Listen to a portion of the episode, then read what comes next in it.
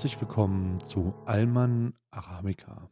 Heute eine sehr ruhige Folge, eine sehr Besinnliche. mit uns besinnlich, eine nachträglich nach dem Weihnachtsfest doch mal sehr besinnliche Folge. Ähm, und äh, ja, mit mir hier im, äh, im Studio, im Hauptstadtstudio, direkt zugeschaltet via, tatsächlich via äh, ähm, PC-Roboter. Also ist ein Ja. PC-Monitor auf einem, auf einem Segway montiert, alte Segways. Die haben ja hier im Hauptstadtstudio eine Menge, eine Menge Elektroroller rumstehen und der fährt den ganzen Tag heute schon zwischen Kaffeemaschine und dem äh, Schreibtisch hin und her. Obwohl er das eigentlich nicht braucht. Karl, hallo. Hallo, äh, bonjour, bonjour, äh, mesdames et messieurs. Je m'appelle Karl und ich bin auf einem, auf einem ähm, äh, Roboter heute unterwegs, ja. Äh, direkt aus Ich bin heute ein. Roboter. Ich bin heute ein Roboter, Karl. Ja, wir sind- das ist heute der Roboter, Karl. Wir, wir haben uns vorgenommen, dass wir einfach mehr, mehr bei, beieinander sind, beisammen sind. Und das geht Mhm. natürlich nur mit Robotern. Ne? Ja. Ich, hab, ich kann bei diesen, Robo bei diesen Roboter-Videos übrigens nie wirklich sagen, ob das jetzt, ob das jetzt ähm, äh, CGI ist oder ob das, ob das real ist.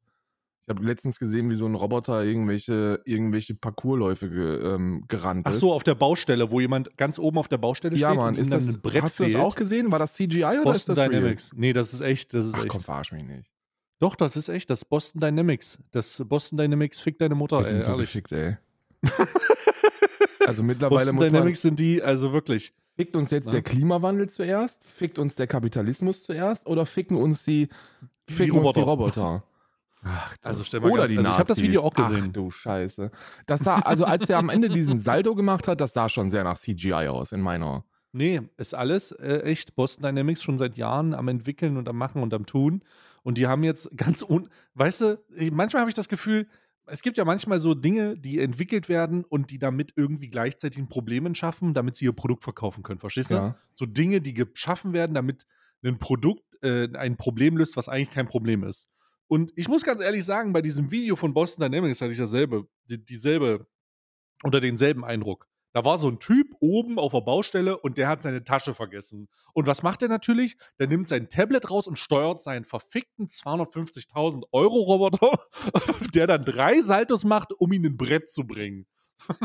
Ja, Was, die? aber, aber an der Stelle muss ich sagen, da fehlt dir auch Ja. einfach, da, da fehlt dir auch einfach die Kreativität. Du bist nicht, du bist. Da fehlt mir einfach so das Frank gutgläubig. Thelische in mir. Weil wenn du das siehst, dann siehst du da halt echt einen Handwerker, der nach einem Brett fragt. Wenn ich das sehe, sehe ich jemanden, der im Häuserkampf unterwegs ist. Also die, du kannst, mir kann doch keiner erzählen, dass die bei Boston Dynamics da nicht einfach mit, mit, mit ähm, M16s äh, das trainieren und dann halt nur. Die Dinge, die Dinger patrouillieren tatsächlich schon, ne? Es gibt Sicherheitsunternehmen, die äh, auf diesen Roboter, du kennst diesen Vier, diesen Vierbeiner, ne? ja. Den hast du vielleicht auch schon mal gesehen. Auf diesen Roboter eine, eine, äh, eine, eine 50er MG raufgeballert haben. ja, macht ja auch. Und der patrouilliert Ja. um so Unternehmensgelände rum. Oh ja, wir brauchen noch mehr. Wir brauchen teure Roboter, die, die vollautomatisch bewaffnet sind, die Unternehmen bewachen. Staatsgewalten reichen nicht mehr. Wir Unternehmen müssen geschützt werden. welcome to America. Schützt das welcome Eigentum. Freunde. Verteidigt das Eigentum mit allem, was ist. Das ist ja wirklich, wir steuern ja geradezu in ein anarchokapitalistisches, dystopisches Wonderland zu, ey.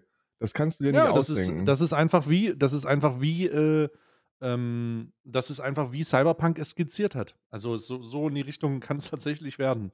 Dass wir uns irgendwann, dass wir uns irgendwann in so einer Realität befinden, auch wenn sie noch in weiter Zukunft ist. Aber stell dir mal vor, du bist ein, stell dir mal vor, du bist Geschäftsführer von Meta und hast die ganze Zeit in Virtual Reality äh, investiert und auf einmal ist es künstliche Intelligenz. Ja, kann man, also wirklich. Es- Oh ich möchte vielleicht, vielleicht an der Stelle, weil es ja so weit weg ist, ich finde auch, dass es noch eine ganze Weile weg ist.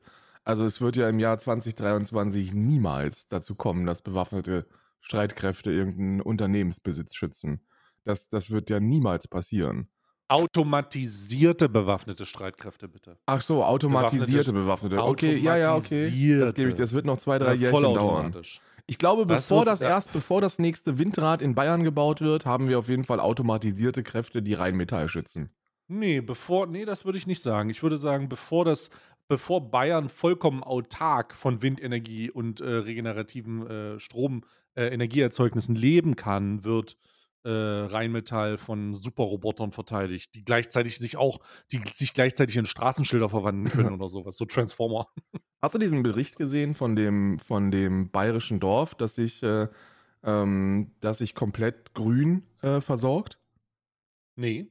Absolut wild, ey. Der, weil der hat ja mal so ein bisschen so für, für Dummies. Ne? Ich bin ja ein Dummy, wenn es um sowas geht. Ne? Ich bin ja, ich gehe ja mit so einer, mit so einer von Gott gegebenen Naivität in solche Themen hinein und denke mir, in vielen Teilen, also bei weitem nicht in allen und auch in sehr viel weniger als der Schnitt so der Gesellschaft, aber in einigen Bereichen habe ich noch diese Naivität in mir und denke mir, Mensch, der Christian Lindner, der wird schon, der wird das schon irgendwie richten.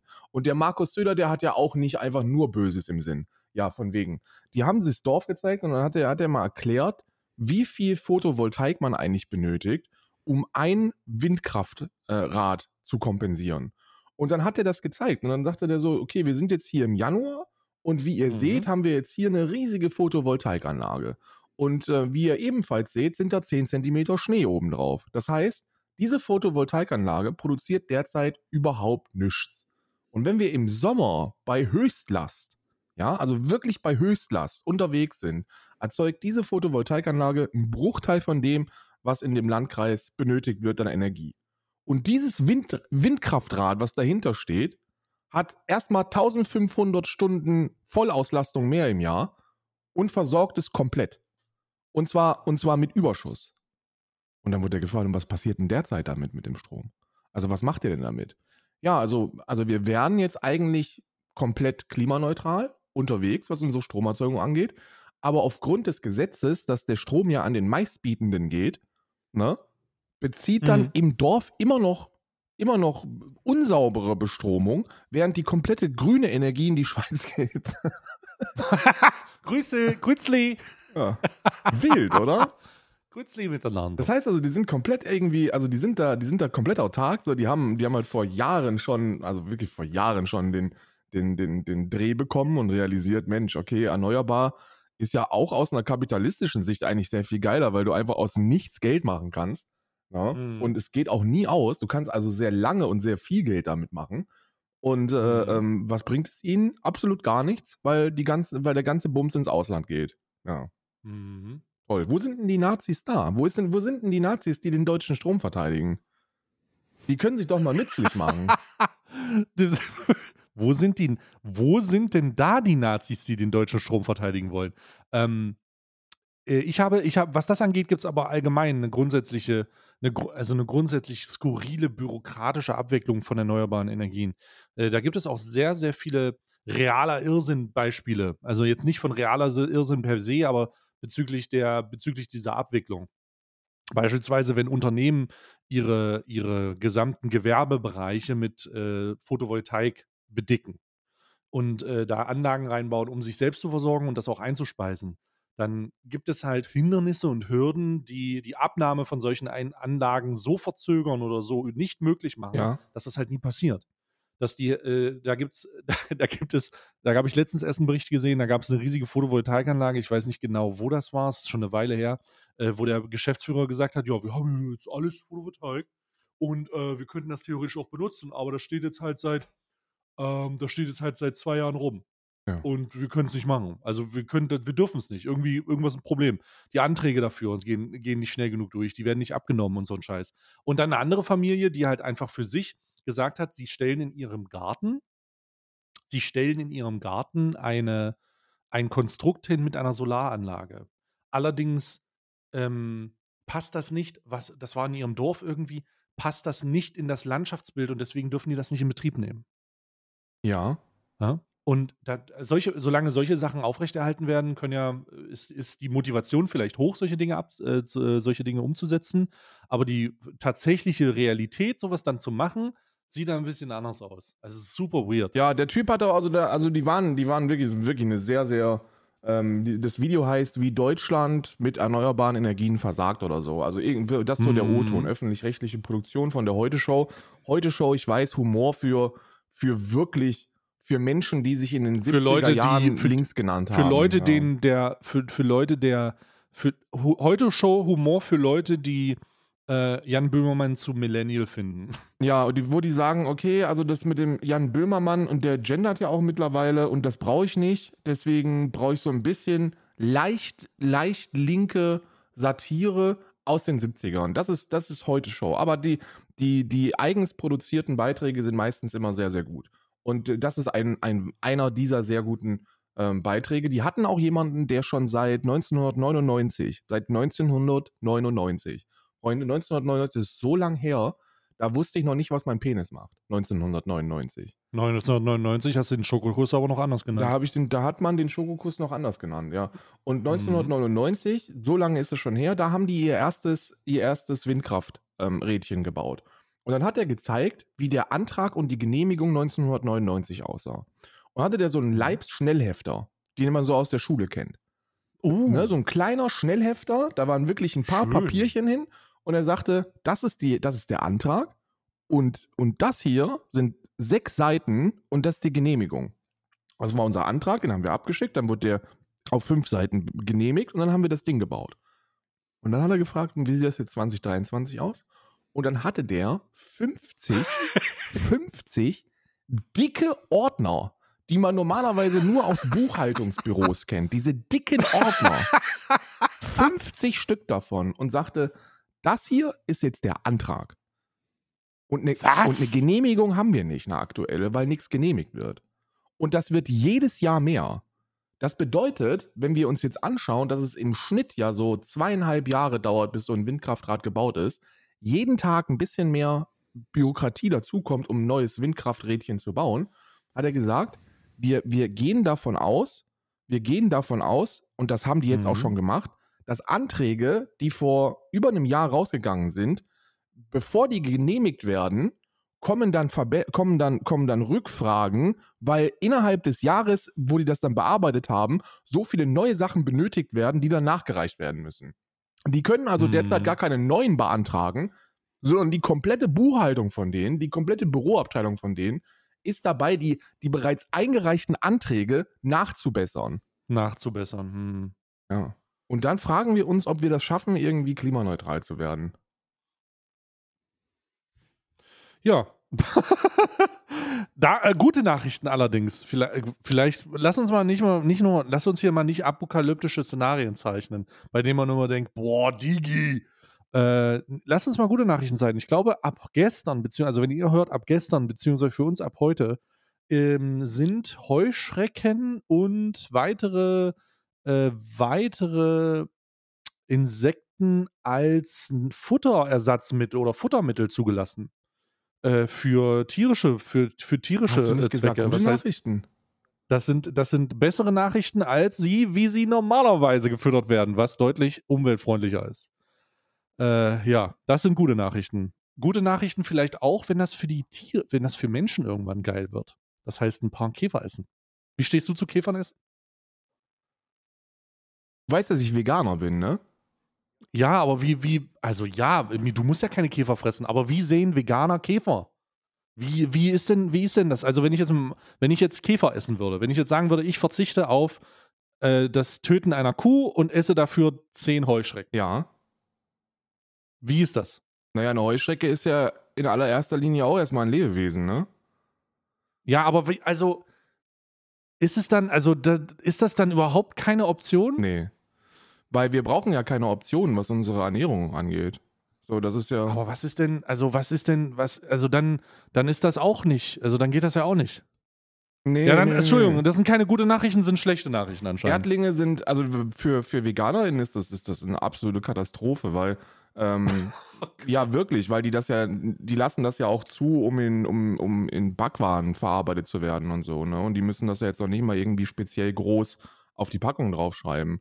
Das heißt, du hast dann dieses, dieses, dieses Würmermehl da mit drin und damit ist dann ein Produkt, Mhm. was irgendwie. Normalerweise Mehlwürmer, genau. Ja, ja, was irgendwann mal vegan gewesen ist, ähm, wird dann wird dann durch so eine neue Zulassung einfach mal, also wird dann einfach mal geht dann einfach mal weg, ist dann einfach weg und ähm, ist natürlich sehr viel günstiger.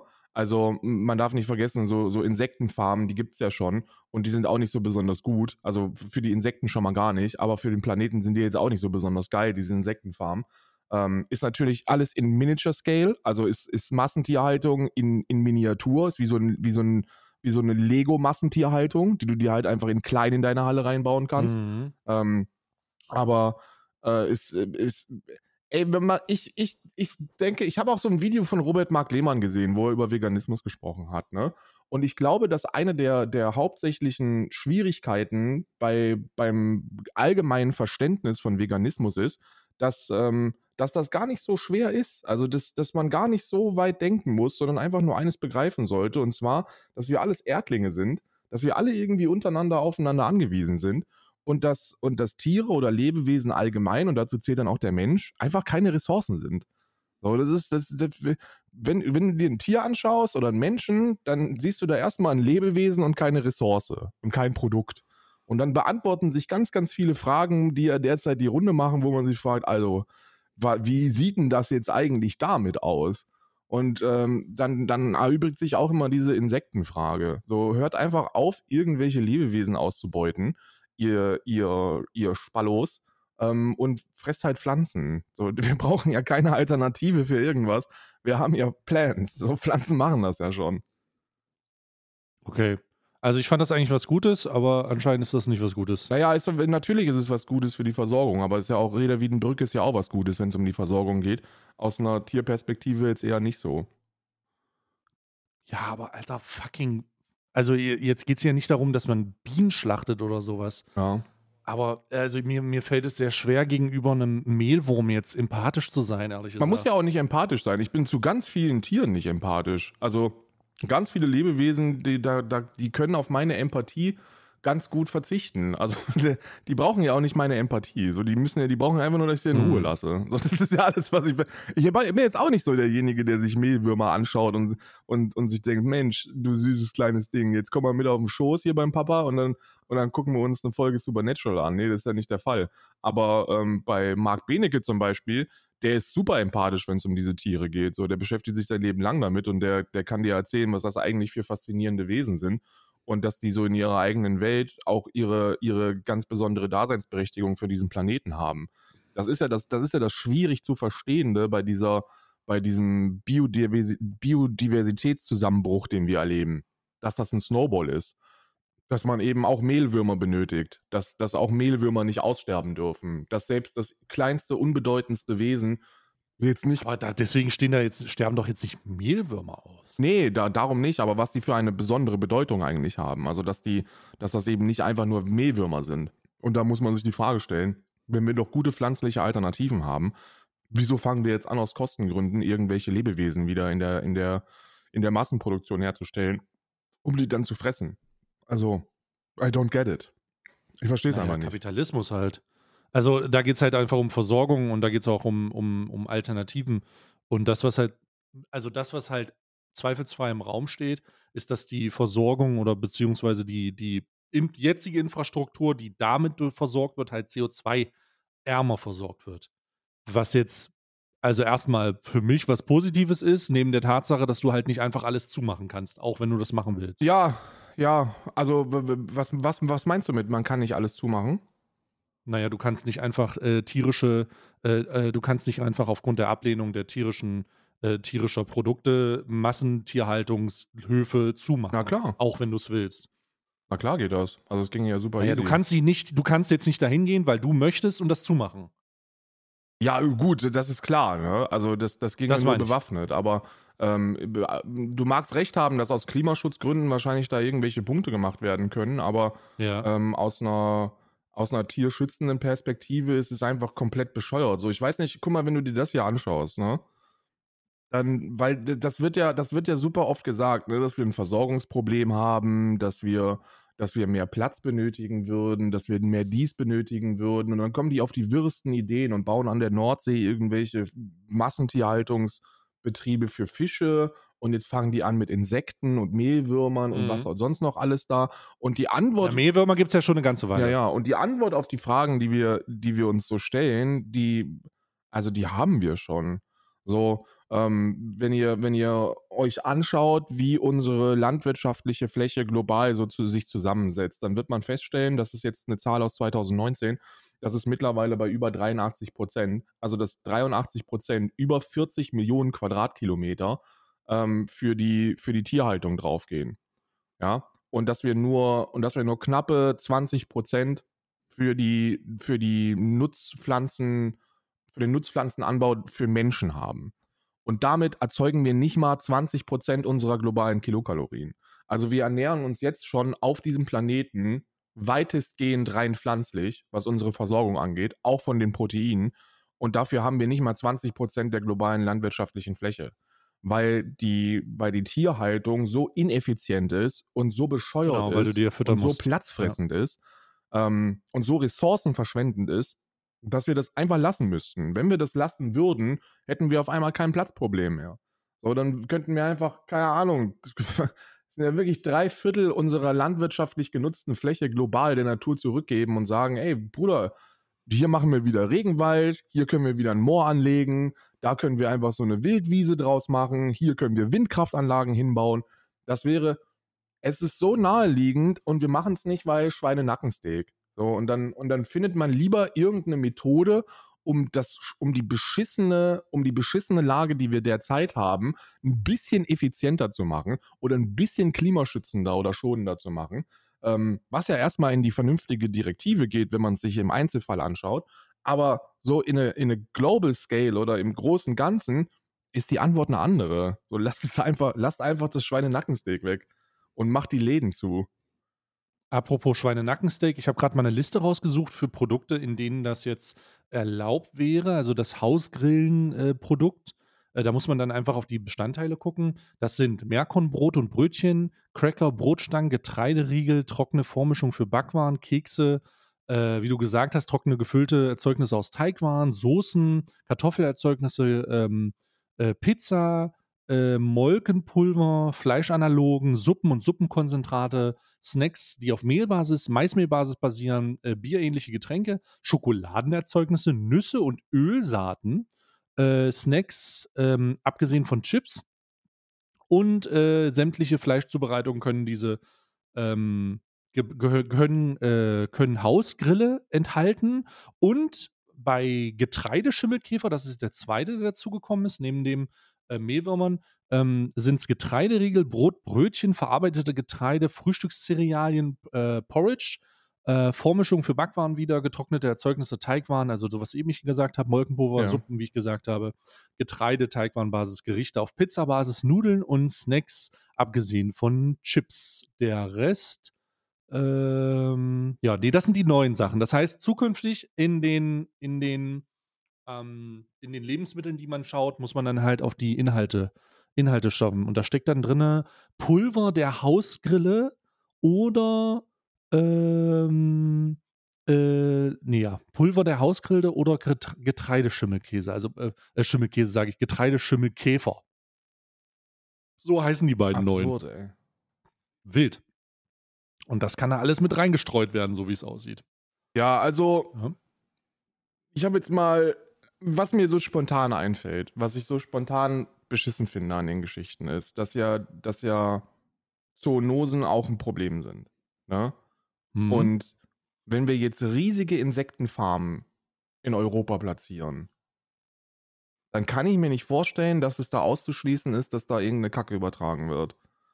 Und selbst, und weil die das ja auch wissen, kann ich mir auch nicht vorstellen, dass die da ohne Antibiotika-Einsatz äh, herkommen oder Hormoneinsatz oder so. Das, ich weiß nicht, wie das bei Insekten aussieht tatsächlich.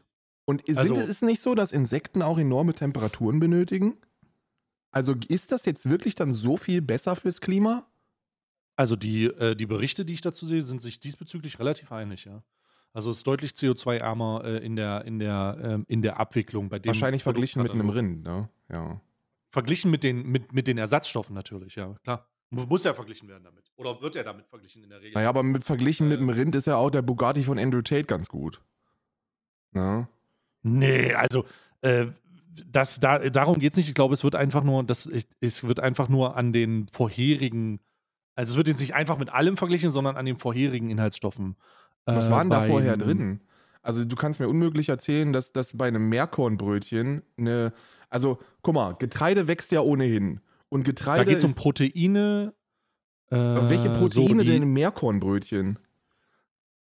Nee, das ist ja nicht das Meerkornbrötchen, sondern es sind die Grundlagen dazu. Das Meerkornbrötchen wird davon betroffen sein, weil äh, die Trockenerzeugnisse von den Backwaren damit durchsetzt sind. Aber das hat ja dann auch nichts mit Proteinen zu tun. So ein Meerkornbrötchen hat ja kein, also da, du isst ja kein Meerkornbrötchen für Proteine. Welcher? Karl, ich, ich lese dir nur das vor, was aus, den, aus, den, was aus dem Konsens der. ja, ja, ich weiß. Dem Konsens der Massenmedien. Ich versuche es ja nur zu Äh. verstehen, weil wenn das jetzt in, irgendall, in alle möglichen Snacks kommt oder so, wenn die jetzt sagen würden, okay, weißt du was, Markus Rühl braucht am Tag viereinhalb Kilo Protein pro Kilo Körpergewicht. Und der Mhm. muss jetzt, und den müssen wir jetzt auch irgendwie klimaneutral gestalten. Dann kann ich mir vorstellen, warum irgendeiner vielleicht auf den Gedanken kommt, Mensch, wenn wir dem einfach jetzt jeden Tag 16 Kilo Mehlwürmer reinhauen und der keine Kuh mehr essen muss, dann ist das besser fürs Klima. Ne, nicht besser für Tiere oder, oder allgemein aus dem, dem Tierschutzaspekt, aber dann ist das besser fürs Klima. Das, kann, das könnte ich verstehen. Aber ich verstehe noch nicht, welcher Inhaltsstoff jetzt in Brötchen oder Backwaren ersetzt werden muss und, und wo da eine, eine, eine Tierproduktion klimaneutraler sein solle Mhm. als Getreide. Das, das, das, So darf in Firma teilweise entfettetes Pulver aus der Hausgrille, Lebensmittel, das habe ich gerade vorgelesen, analog, blablabla, Lebensmittel, Larven, Getreideschimmelkäfer in gefrorenen ähm, Pasten, getra- pastenartiger getrocknet pulverisierte Form entsetzen. Die Menge ist dabei begrenzt. Fleischersatz, bei Fleischersatzprodukten zu 5% aus Insekten stehen. Ähm, optisch werden bla bla bla. Insekten gelten als wichtige Proteinquelle. Das steht halt überall dasselbe. ja. Ne? Dass immer mehr Insekten als Nahrungsmittel zugelassen werden, ist nicht ungewöhnlich. Bereits 2021 genehmigte die EU Mehlwürmer. Äh, mit dem Grund in vielen Ländern der Welt wissen Menschen Insekten als Proteinquelle zu schätzen. Laut Weltgesundheitsorganisation gibt es rund 2000 essbare Würmer und Insekten. Sie spielen eine große Rolle beim Eiweißbedarf der Weltbevölkerung. Ja, ja. Ne? So, das ist der, das ist so der, der Das Konsens. ist jetzt erstmal, das jetzt das erstmal eine Behauptung. Ne? Also ich glaube, solange es Hülsenfrüchte gibt, sollten Insekten jetzt keine wichtige Rolle bei der Proteinversorgung der Menschheit spielen. Ne? Das ist, also ich meine, wir, wir haben so, wir haben so die Antworten. So, wir haben fucking Hülsenfrüchte. Da sind so viele fucking Proteine drin. Ähm, da kannst du, da, I don't get it. So, vor allem, vor allem ist ja in der Richtlinie, steht ja auch drin, dass in Fleischanalogen das, das äh, eingesetzt werden darf. Und ähm, Fleischanaloge sind Ersatzprodukte für VeganerInnen oder ReduktionistInnen Mhm. oder wie auch immer. Also Leute, die kein Fleisch essen wollen. Das widerspricht aber dem, dem Vegan-Sein. Jetzt weiß ich gar nicht, wie die das regeln. Ich habe hier gerade gefunden, okay, Vegan Society entzieht allen Produkten, die das verwenden werden, das, das, das Label. Was Natürlich, das, ist ja, das sind ja ist. tierische ist Produkte. ja Tier. Warum, ey, Moment mal. Was, was soll denn da in, in Schokoladenerzeugnissen ersetzt werden? Ich verstehe das. Naja. Das sind Kostengründe. Das muss ein Kostengrund sein. Ich kann, ich weiß nicht, was in Schokoladen, ich äh, habe nur die Liste gesehen. Man, das, was ersetzt werden soll, sieht man ja auch erst, wenn es ersetzt wird. Also du kannst, äh, die, das sind Ka Kategorien, in denen es eingesetzt werden könnte. Ja. Ob das nun eingesetzt wird, das ist ja was ganz anderes. Das wirst du dann erst sehen, wenn du dir die Rittersport mal wieder richtig schön munnen lässt. Beispielsweise. Also keine Ahnung, das wird ja dann auf, dem, auf der Packungsbeilage stehen. Ja. Ja, da steht ja dann drauf, hier, bla bla bla. Äh, guck mal, hier ist ein bisschen, hier sind 5% äh, Grillenzeug drin. Schmecken wirst du es nicht, aber das wird zumindest auf der Verpackung stehen. Yes. Und das auch nur, ähm, das auch nur, wenn es eingesetzt wird. Das ist ja jetzt die Möglichkeit erstmal dafür, der Antrag. Ja, ja. Ich habe immer noch großes Vertrauen in die, in die Dummheit und Naivität der deutschen Bevölkerung, dass dagegen vorgegangen wird, weil die Insekten einfach ekelhaft finden. Ja, möglich, möglich. Also ich kann mir auch nicht vorstellen, dass jemand sagt, also es gibt ja auch schon Artikel dazu oder, oder vor, wenn man in Reddit ein bisschen schaut, ich bin gerade ein bisschen durchs Reddit geflogen und äh, gibt es ein paar Verschwörungstheorien von wegen die Bundesregierung, die, die, die angebliche deutsche Einheit w- will uns das unterjubeln. So, also da ist die Bewegung schon relativ aktiv. Ja. Ähm, ich weiß jetzt nicht, ob man da sich damit jetzt, damit sich jetzt äh, anfreunden muss, damit man sicher ist, dass die, das, dass die deutsche Bevölkerung sich da de dementsprechend auflehnt. Aber das, ähm, was ich gesehen habe, die ersten Artikel sind auf jeden Fall skeptisch, weil logischerweise äh, frisst du, was willst du Käfer fressen? So nach dem Motto, ne? Ja. Das wird halt ein bisschen, das wird halt unter Umständen ein bisschen weird. Aber äh, alles andere, Alles andere, mal gucken. Mal gucken. I really don't know, ob das so eine, ob das so eine, ob das wirklich was mit dem Klima zu tun hat. Wenn die da wirklich was mit dem Klima machen würden, dann würden die doch keine pflanzlichen Inhaltsstoffe mit Insekten ersetzen. Ich glaube, es geht, ich glaube, Klima ist ein positiver Nebeneffekt neben der Versorgungs, neben dem Argument der, neben der Versorgungssicherheit. Versorgungssicherheit. Ich liebe immer diesen Versor dieses Versorgungssicherheit-Gelaber von den, von den Konzernen, die mir erzählen wollen, ja, wir müssen ja, also ist ja auch mit der Ukraine, ne, ist ja der Kornspeicher Europas. Da muss man jetzt, da muss man jetzt gucken, dass wir von der Versorgungssicherheit, ja, was meint ihr denn mit Versorgungssicherheit? Mit Versorgungssicherheit meinen die die 60 Prozent der gesamtlandwirtschaftlichen Fläche in Deutschland, die einfach nur dafür existiert, um dann Schweine zu mästen. Ja, herzlichen Glückwunsch. Das, das nenne ich Versorgungssicherheit. Ihr denkt wirklich an unsere Versorgungssicherheit, wenn ihr auf 60 Prozent der Gesamtnutzfläche in Deutschland irgendwelche, irgendwelche Mästungspflanzen äh, für, für Schweine äh, hin, hinsetzt. So, das ist geil. Anstatt da einfach mal, anstatt da einfach mal Lupinen anzubauen und die dann direkt in die Menschen reinzufeuern. Dieses dumme. Naja, gut, da geht's, hier geht es jetzt nicht nur um die, hier geht's jetzt nicht nur um die deutsche, sondern es gibt halt auch europäische und europaübergreifende Da ist ja noch, da sieht es ja noch schlimmer aus. So, Deutschland ist ja mit 60 Prozent noch weit unter dem globalen Durchschnitt, ne? So, wie, wie, gesagt, von drei, wir, sind, wir sind noch 20 Prozent effizienter, was unsere landwirtschaftliche Nutzung angeht. Und die ist schon ineffizient. Ah, I don't really know, was mit denen los ist. Ich weiß nicht, was die sich da denken. Das ist, äh, das ist, ich weiß auch nicht, was die sich denken, wenn die, wenn die, ähm, wenn, um, um da jetzt mal einen Schlussstrich zu ziehen, wenn die, wenn die VertreterInnen von Rheinmetall einladen, um die zu fragen, ob die Panzer bauen können. Während Rheinmetall Rekord. Verstehe ich gerade nicht. Naja, die, die Panzerdebatte, hast du die, kriegst du die nicht mit? Das, äh, ja, aber ich dachte, es geht noch um Insekten. Achso, nee. Also ich, ich, kann da, ich kann dazu sagen, ich halte, ich halte stets neue Tierhaltungsbetriebe für schlechte Ideen. Ich halte Insekten für schlechte Ideen. Ähm, lass die Tiere einfach in Ruhe ähm, fresst Pflanzen, das ist, das ist effizienter, das ist, ähm, das ist nicer und wir brauchen keine Antworten auf äh, Fragen, die wir uns schon eigentlich längst beantworten könnten. Ne? Also fresst halt einfach Hülsenfrüchte. Wenn ihr Proteinversorgung benötigt, fresst Hülsenfrüchte, Dankeschön. Da brauchen wir keine Insekten. Da brauchen wir auch, äh, brauchen wir auch nichts anderes.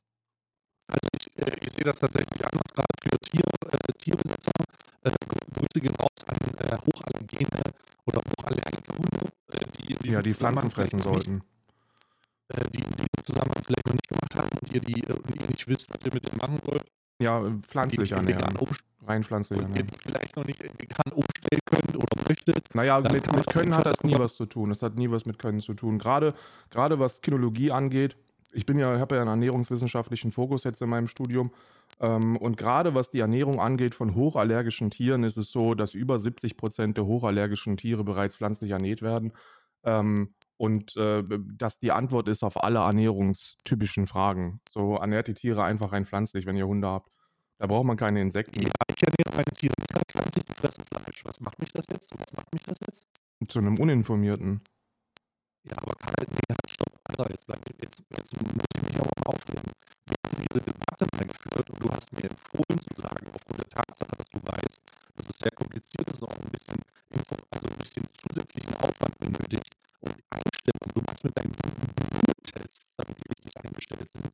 Nein, ey, ey, ey, ich weiß sehr wohl, dass Rektionär regelmäßig am Anfang, dass du mit denen zum Blutproben gegangen bist, um die richtig einzustellen. Hat nichts mit der Einstellung zu tun, sondern mit der Versorgung. Ja, selbstverständlich. Natürlich macht man das. erzählen, dass, die, dass, diese, dass, die, dass das so simpel geht, denn für viele Leute ist das nicht simpel. Doch, das ist simpel. Guck mal, erstmal, Wissensstand verändert sich ja. Als wir das letzte Gespräch geführt haben, das ist jetzt vor anderthalb Jahren ungefähr gewesen, ne? Da habe ich die Umstellung gerade gemacht. Und mit in anderthalb Jahren ändert sich ja ganz, ganz viel, was Wissensstände angeht. Und mittlerweile muss man sagen, dass wir da auch, was die Forschung angeht, sehr viel weiter sind in der, in der Hundewissenschaft. Wir sind mittlerweile so weit, dass Martin Rütters sagt, die vegane Ernährung ist die beste. Es ist Martin Rütters. Wir haben vor zwei Monaten erst eine repräsentative Studie mit über zweieinhalbtausend Hunden veröffentlicht, ähm, die ganz klar zeigt, dass die pflanzliche Ernährung die gesündeste ist. Für Hunde. Ist absolut insane, was sich da verändert. Und wenn man sich anschaut, woher das eigentlich kommt, also warum sich da so massiv gegen gewehrt worden ist in der Vergangenheit, dann merkt man, dass es an K2-Schlachtabfällen liegt. Wir haben in der, in der tierischen Industrie haben wir ganz, ganz viele Abfallprodukte, die, die so schlecht sind, dass sie nicht mal ins, nach Afrika exportiert werden dürfen.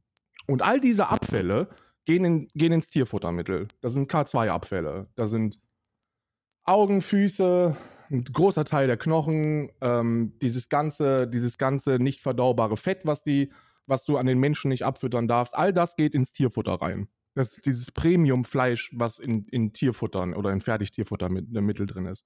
Und die pumpen unendlich viel Geld ins Marketing und in die Forschung, um zu belegen oder um in der Vergangenheit zu belegen, dass Hunde Karnivorer sind. Mittlerweile weiß man, dass es komplett anders ist. Und ja, ich habe natürlich Bluttests machen lassen. Weil so ein Tier kann dir ja nicht sagen, wenn es zu wenig Vitamine hat. Das geht ja nicht. Und meine Umstellung habe ich gemacht, wo ich, dass ich das selber für mich zusammengestellt habe. Also ich habe selber gekocht. Ich habe selber, ich habe ich hab kein Convenience-Produkt genommen, also kein veganes Hundefutter, das convenient ist und eine, ein Alleinfuttermittel ist, sondern ich habe das selber gekocht.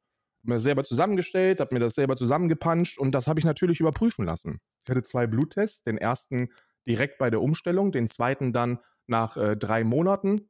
Die haben sich alle verbessert, also die Blutwerte haben sich verbessert.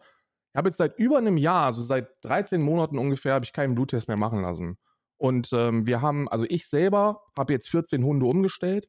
14 Hunde habe ich von einer, von, einer, von einer omnivoren oder von einer fleischlastigen Ernährung auf eine vegane umstellen lassen.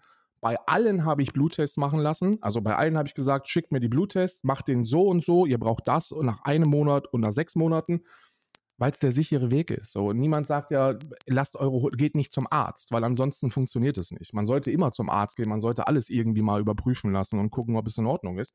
Aber die Möglichkeiten mittlerweile sind so vielfältig. Du kannst ja mittlerweile ein Alleinfuttermittel in vegan holen. Das gibt's, da machst du einfach Dose auf oder hier Tüte auf, schützt das in den Napf und fertig ist. Und es ist die gesündeste. Die Hunde werden älter, das Fell verbessert sich, die Verdauung verbessert sich. Für AllergikerInnen ist es das Beste. Und das sagt, das sagt nicht irgendwie so ein trotteliger Veganer, das sagt halt die, die fucking Wissenschaft. Die haben das überprüft. Das ist so, Dankeschön, hier sind die Ergebnisse. Ja, und jetzt, ähm, und jetzt wissen wir beide, dass ich finde es schade, ich bin sehr enttäuscht gerade, muss ich sagen, ähm, weil du genauso weißt wie ich, wie emotional dieses Thema ist und ich finde es einfach unheimlich frech, wirklich frech zu sagen ähm, und ähm, zu, äh, mit einer so emotionalen Sache zu verargumentieren, dass das was mit Unwissenheit zu tun hat. Weil du kriegst so die Leute nicht rüber.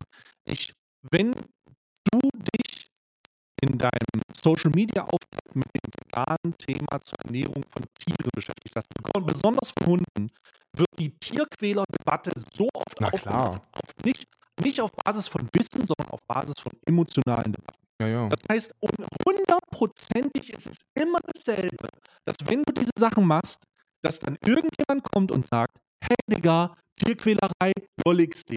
So, und nicht weil der, nicht weil der sich informiert, sondern weil der logischerweise in einem, in, ein, in der gesamten Zeit, in der er mit Tieren umgeht, da halt die karnivore Ernährung, die fleischliche Ernährung der Standard. Absolut, ja. Und jetzt gehst du zu solchen Leuten hin, nennst die Trottel.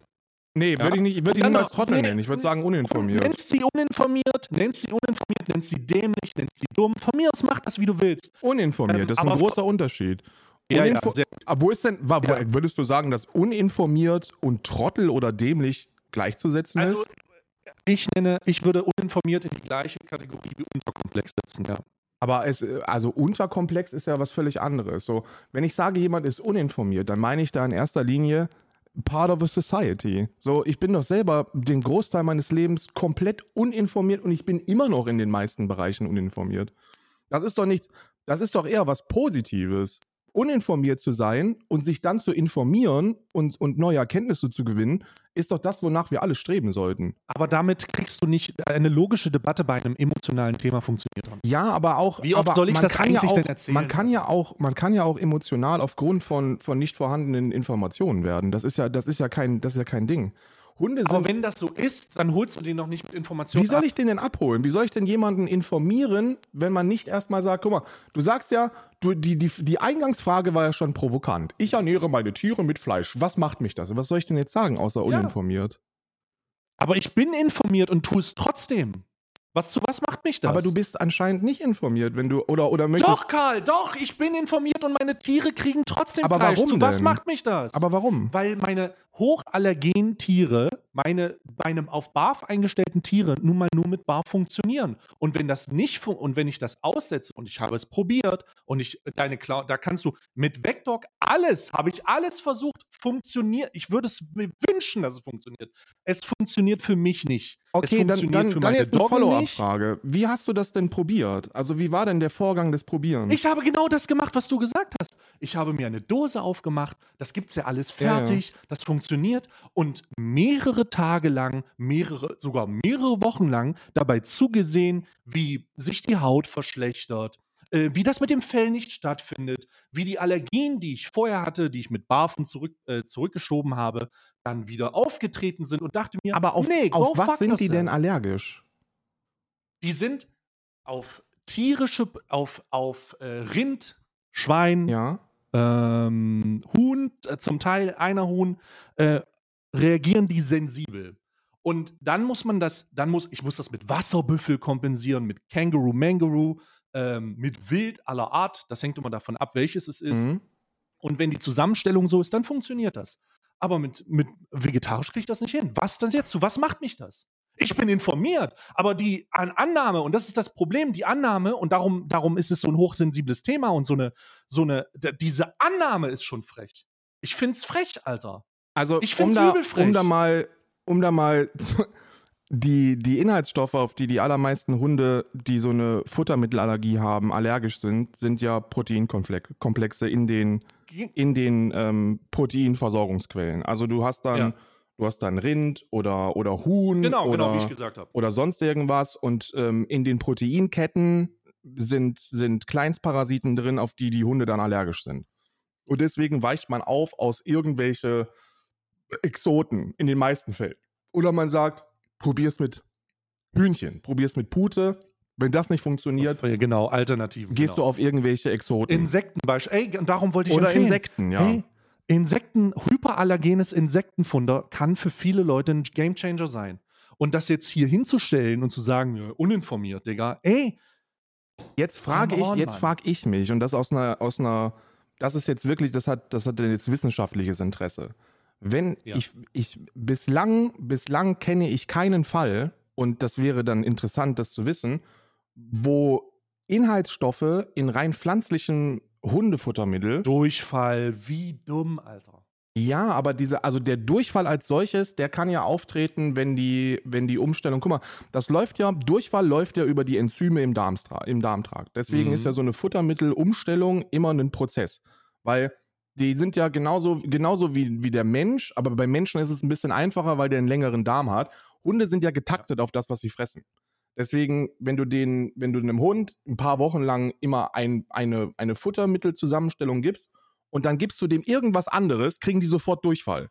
Weil, Genau. weil die Enzyme nicht auf die, auf die äh, Darum musst du es auch mehrere reagieren. Wochen machen, damit du den Effekt siehst. Ich Genau, weiß. du machst dann eine schrittweise Umstellung über mehrere Wochen, damit sich die, der, der komplette Enzymkomplex im, im Darmtrakt umstellen kann.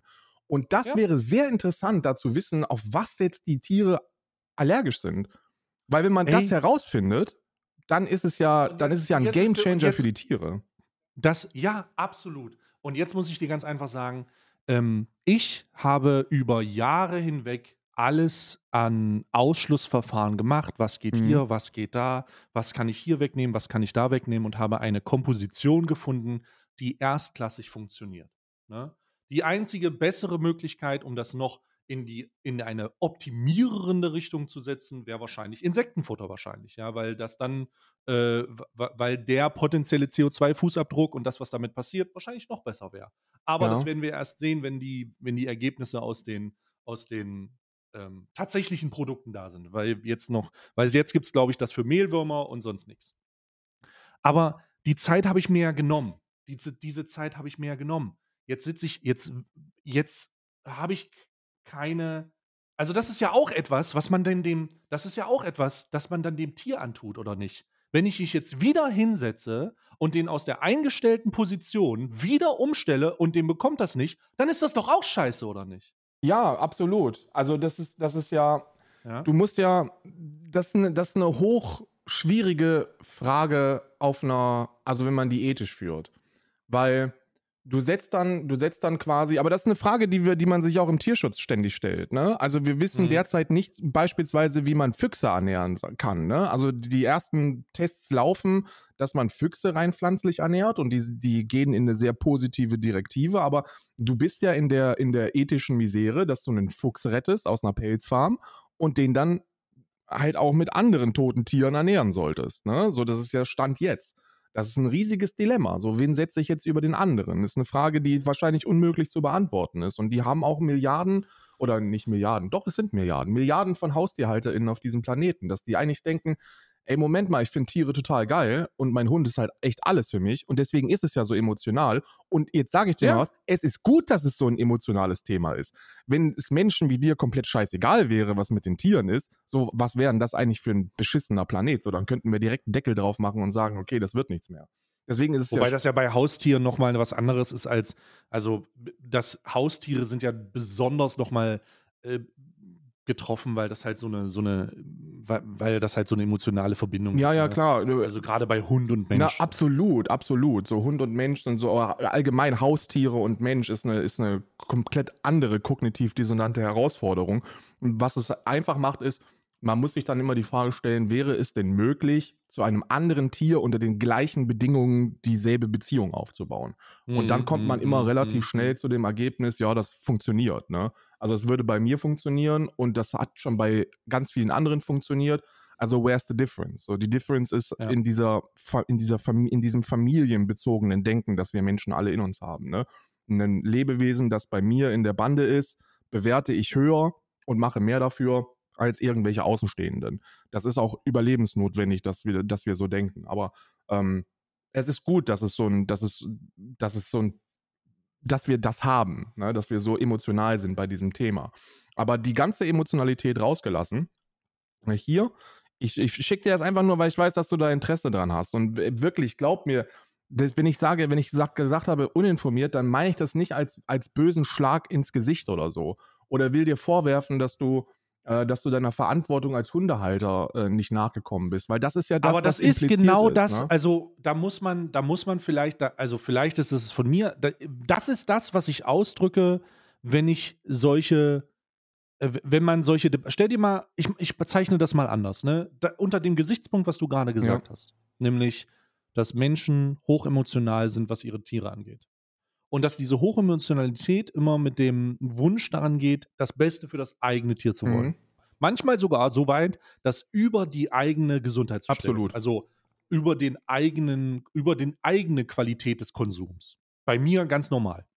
Ne? Also ich könnte, äh, äh, da kann ich ein Lied von singen, da kannst du auch ein Lied von singen. Ja, ja. kann wahrscheinlich jeder ein Lied von singen. So, unter diesem Gesichtspunkt dann diese Argumentation an den Tag zu legen, halte ich für, und wenn man weiß, dass das so hochemotional ist, vielleicht nicht so förderlich. Weil man, wenn man Leuten sagt, dass sie glauben, sie kennen sich aus, sie, sie sind, kennen sich aber nicht aus und setzen Ja. ihnen was Neues vor, kann das unter Umständen bei einem hochemotionalen Thema zu Schwierigkeiten führen. Wie es eben gerade auch zu Schwierigkeiten geführt hat, weil ich dachte, was? Ja, Wir haben diese Debatte ja geführt. Auch wenn sie, du hast recht, wenn wir sie vor einem Jahr geführt haben, ja. ähm, haben wir diese Debatte geführt. Ey, vor einem Und Jahr war ich, ich- noch, war ich noch so, also guck mal, die, vielleicht zur, zur, zu der persönlichen Entwicklung, was das angeht. Ich finde, ich, für mich persönlich ist die rein pflanzliche Hundeernährung eins der, die Antwort auf so unendlich viele Fragen, weil wir müssen uns ja, was diese ganze Klimadebatte angeht, gezwungenermaßen die Frage stellen, was passiert, wenn das passiert, was Mhm. nicht mehr, also wo wir eigentlich nicht ausweichen können. Und zwar, dass diese gesamte industrielle Massennutztierhaltung, in Anführungsstrichen, ich hasse den Begriff, Mhm. dass das äh, äh, radikal runtergefahren werden muss. China ist schon dabei. China hat gesagt, bis 2030 wollen die den Fleischkonsum notfalls mit Zwang, und wir wissen alle, was in China Zwang bedeutet, auf Ja, äh, unter Türen 5 zu schweißen. Genau, Ja. auf und, richtig. Türen zuschweißen und im Notfall auch schießen. Auf unter 50 Prozent ziehen, aufgrund von Klimaschutz, die Emissionen, die wir dadurch verursachen, sind zu hoch.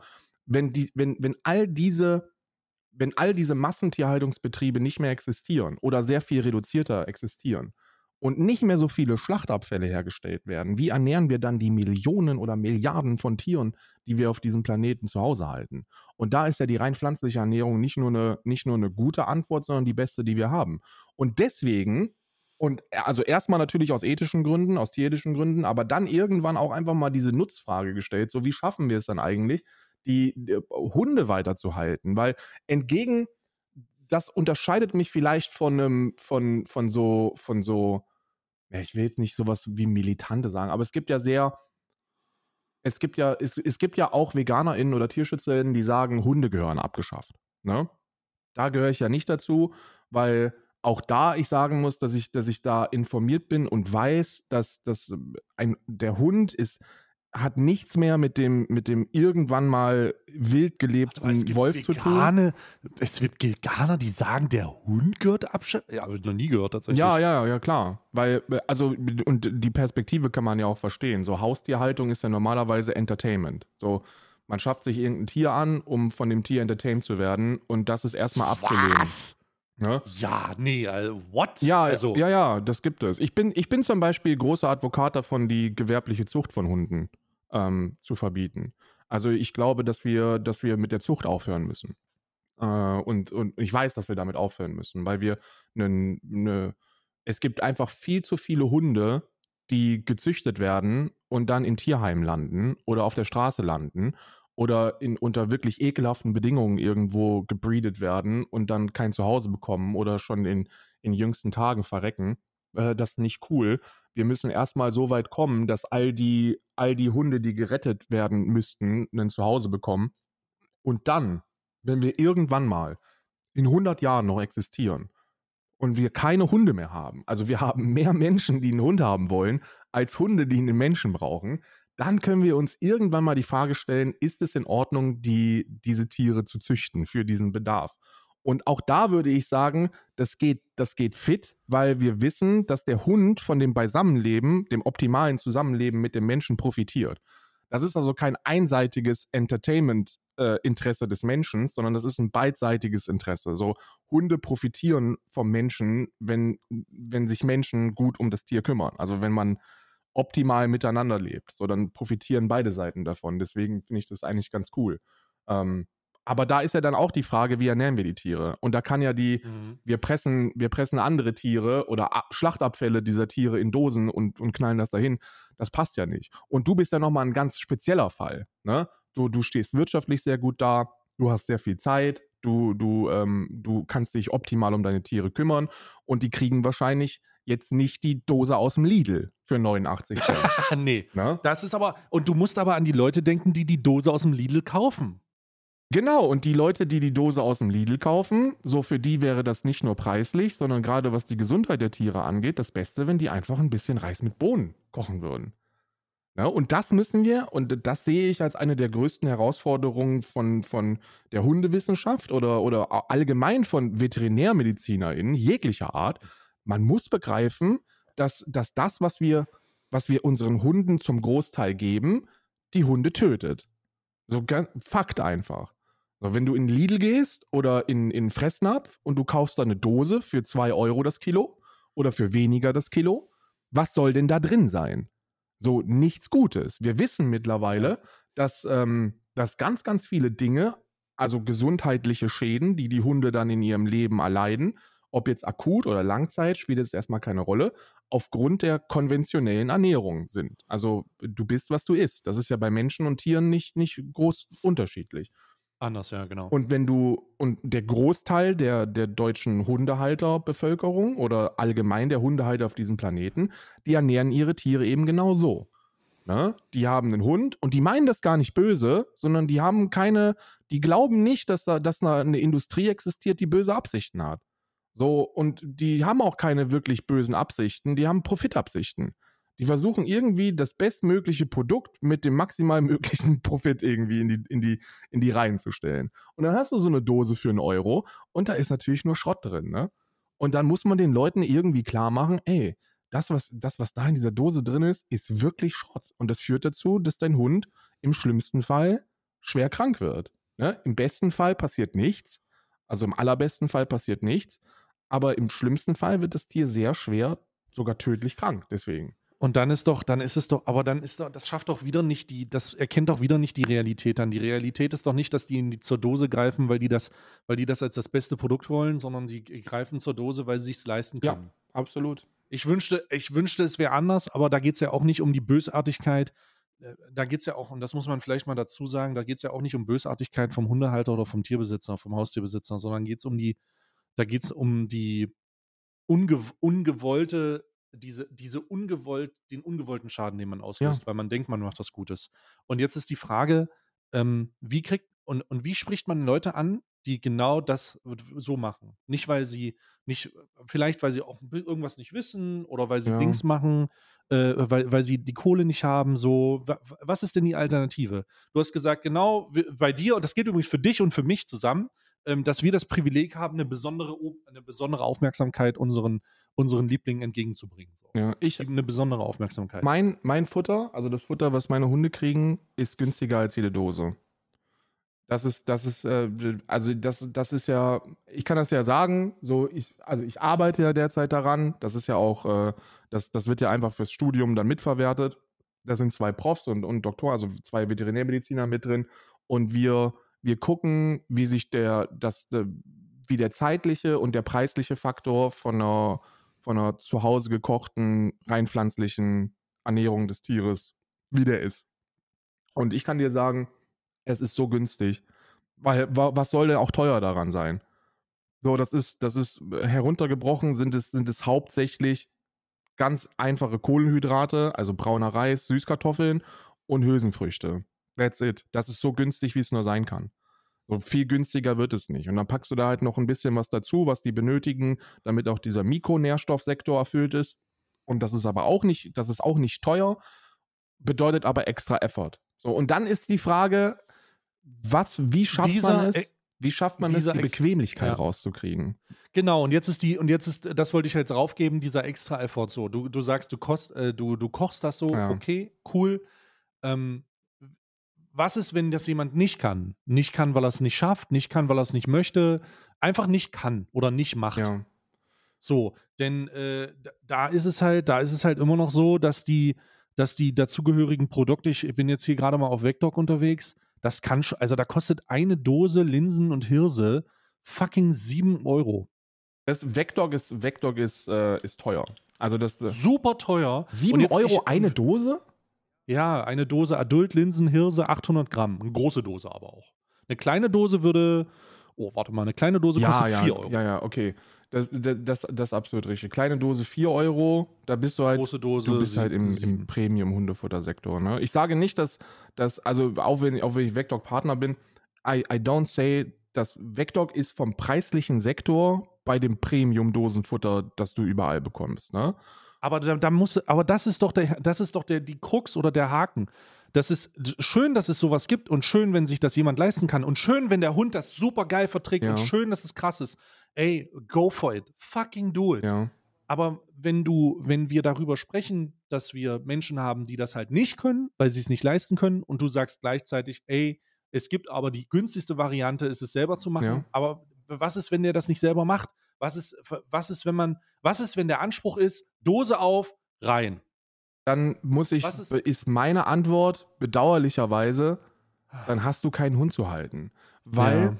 die, wenn du nicht den, wenn du nicht die Zeit aufbringen kannst, Ja. einmal in der Woche, und das ist ja einmal in der Woche einen großen Topf zu nehmen genau. und da Ja, Scheiße reinzuwerfen, dann Ja. frage ich mich, ob du die richtige Person bist, ein Tier halten zu, zu, zu sollen. Also, ich, ich wünschte, diese, also da, diese Frage ist ja auch wieder eine, also diese, für diese Frage ist ja auch wieder, ich stimme dir übrigens zu, das ist dann etwas, wo man sich öfter mal, ich meine, jeder kennt das wahrscheinlich, jeder äh, Tier, Tierbesitzer, der das gerade hört, wird sich denken, der hat schon mal einen Moment gehabt, wo er sich jemanden gesehen hat, der hat ein Tier und den Ja. hast du gesagt, warum zur Hölle darf der einen Hund haben? Ja, ja.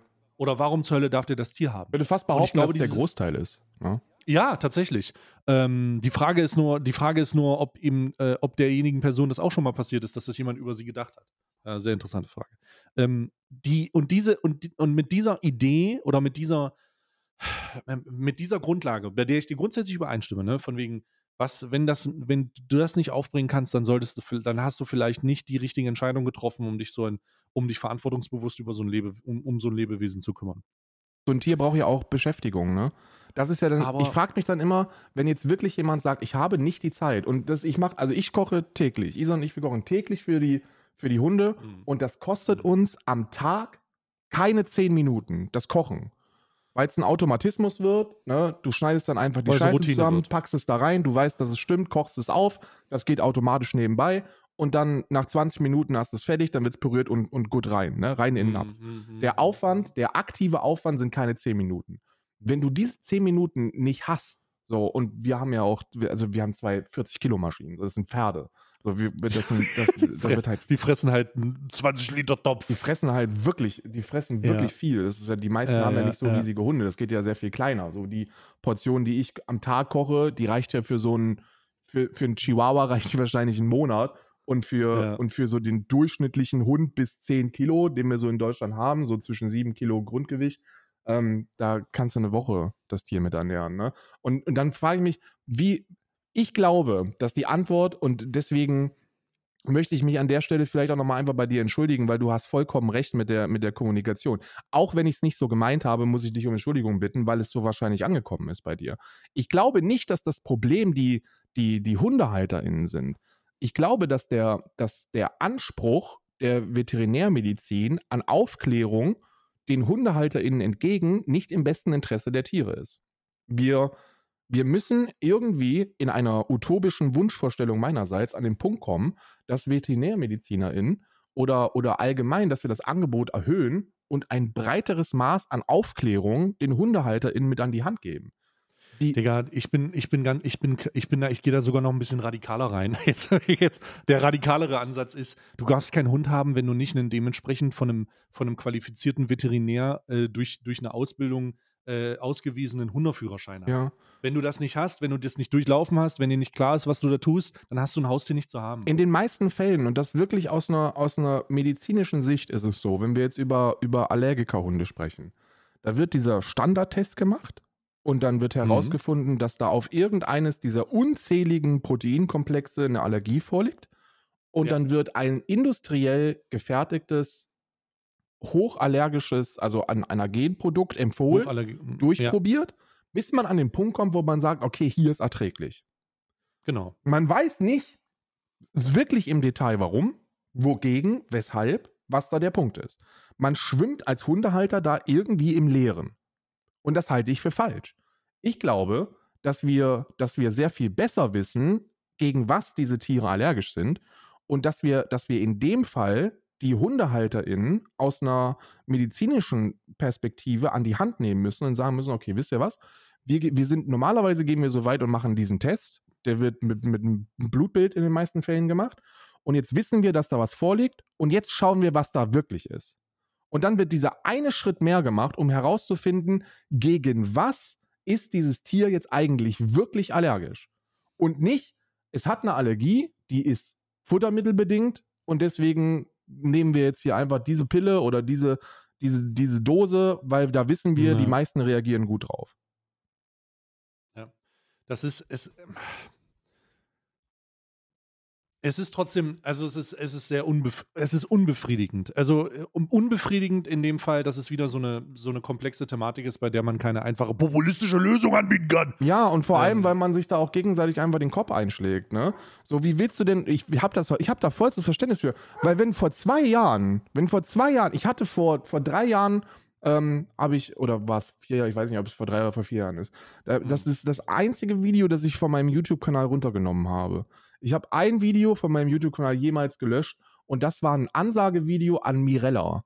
Mirella Tiefegal kennst du, oder? Ja, Eine ja, ja, YouTuberin, ja. sehr feministisch. Daran kann ich mich erinnern, weil die ihre Hunde äh, vegan Und die hat ernährt ihre Tiere vegan ernährt und ich habe ich habe 20 Minuten lang wutentbrannt mit, dem, mit der Einleitung, dass ich ja Kynologie studiere und ein krasser Hundewissenschaftler bin, habe ich die durchbeleidigt und habe gesagt, du bist eine Tierquälerin, die sollte man die Tiere wegnehmen. Was ist, was ist denn das? Das ist eine Unterversorgung, bla bla bla. Wirklich das volle Programm, was man, was man sich nur ausdenken kann. So hoch emotional mit dem, mit dem, und zum damaligen Zeitpunkt war das mein Wissensstand. Das ich war, Ich war sicher, ich hatte ein gutes Gewissen, als ich das gesagt habe. Und das, das verändert sich. So, man muss sich. Äh, und deswegen kann ich das verstehen, wenn du halt irgendwas machst und dann sagt dir jemand, ey, das ist vielleicht nicht richtig, dann fühlst du dich erstmal angegriffen, weil, und das auch zu Recht, weil du ja, weil du ja keine böse Absicht deinem Tier gegenüber hast das ist ja dann immer impliziert, das schwingt ja dann auch so mit, so nach dem Motto, aha, da ist dann jetzt dieser, dieser Arsch und der sagt mir jetzt nicht nur, dass das falsch sein könnte, sondern dass das falsch ist und damit handle ich ja nicht im Interesse meiner Tiere und das tue ich nicht. Und das tut auch niemand. Ich glaube nur, dass Aber das wollte er oder das willst du und, und das ist halt dann, dann wird es halt krass. Ja, es ist, ist wirklich bescheuert, ey. Ich glaube, man muss da einfach einen Schritt weiter gehen. Man muss, man muss einer, aus, aus einer veterinärmedizinischen Perspektive die Leute breitflächig aufklären und auch da ist wieder Kapitalinteresse ein großes Thema, weil ganz, ganz viele, ähm, ganz, ganz viele Tierarzt- oder Tierärztinnenpraxen äh, finanzieren sich ja durch Werbedeals mit äh, aus der Futtermittelindustrie. Hm. Wenn man mal beim Tierarzt drin gewesen ist, stellt man sehr schnell fest, dass da immer irgendeine Marke vorne im Regal Empfohlen ist. wird, ja. Hm. Und das sind immer Marken, die auch hochallergische oder die Futter für, für Hochallergiker Hunde herstellen, weil macht ja Sinn. Und dann kriegt man eine Weiterleitungspauschale, kriegt eine Beteiligung an dem Gewinn. Und dann wird es super komplex und super kompliziert. Man muss dann daran appellieren, nicht aus Eigeninteresse oder aus wirtschaftlichem Selbstinteresse zu handeln, sondern eben aus einem Tierinteresse. Und da sind wir noch nicht. Aber da werden wir hinkommen. Und äh, das ist, ich hoffe zumindest, dass wir da hinkommen, äh, irgendwann vielleicht mal. Und dann, und dann muss man, dann muss ich einfach sagen, dass, dass, äh, dass es derzeit aus äh, derzeit einfach sehr gut aussieht für, für eine rein pflanzliche Ernährung. Weil äh, das ist, es ist, es ist, es ist sogar hochinteressant. Ähm, weißt du in etwa, wann, wann der erste Hund äh, domestiziert worden ist? Oh Gott, Alter. Eine kranke Geschichte, weil, weil die Annahme falsch ist und die wurde erst 2019 oder was kam die neueste Erkenntnis dazu, wo man jetzt. Also ich hätte jetzt sowas gesagt, so alle 15. Jahrhundert, so, so, war, so lange zurück. Äh, fünf, Im 15. Also, Jahrhundert. Ja, so ewig. Her. Ja, ja, ja, nee, ist vor 48.000 Jahren. Also nicht, also nicht im 15. Also ist doch ein bisschen länger. Noch ein bisschen länger her. Und man dachte okay, ja, man dachte ja, dass es irgendwie damit zu tun hat, dass ähm, dass äh, der Mensch irgendwie aus einem Selbstinteresse sich dieses Tier genommen hätte, um dann zu entscheiden, ey, ich möchte dich jetzt domestizieren. Man weiß mhm. mittlerweile, dass das eben nicht der Fall ist, sondern dass der Wolf sich quasi entschieden hat dazu. Also sowohl Mensch als auch Wolf waren ja Jäger, ne? Also die haben ja beide im gleichen Revier gejagt. Und der Wolf ja. hat irgendwann gecheckt, Moment mal, dieser Trottel auf zwei Beinen, der macht ja die ganze Arbeit für mich. Und immer wenn die Menschen dann. Der Weg des geringsten Widerstands, genau. genau. Und ja klar, Evolution, ne?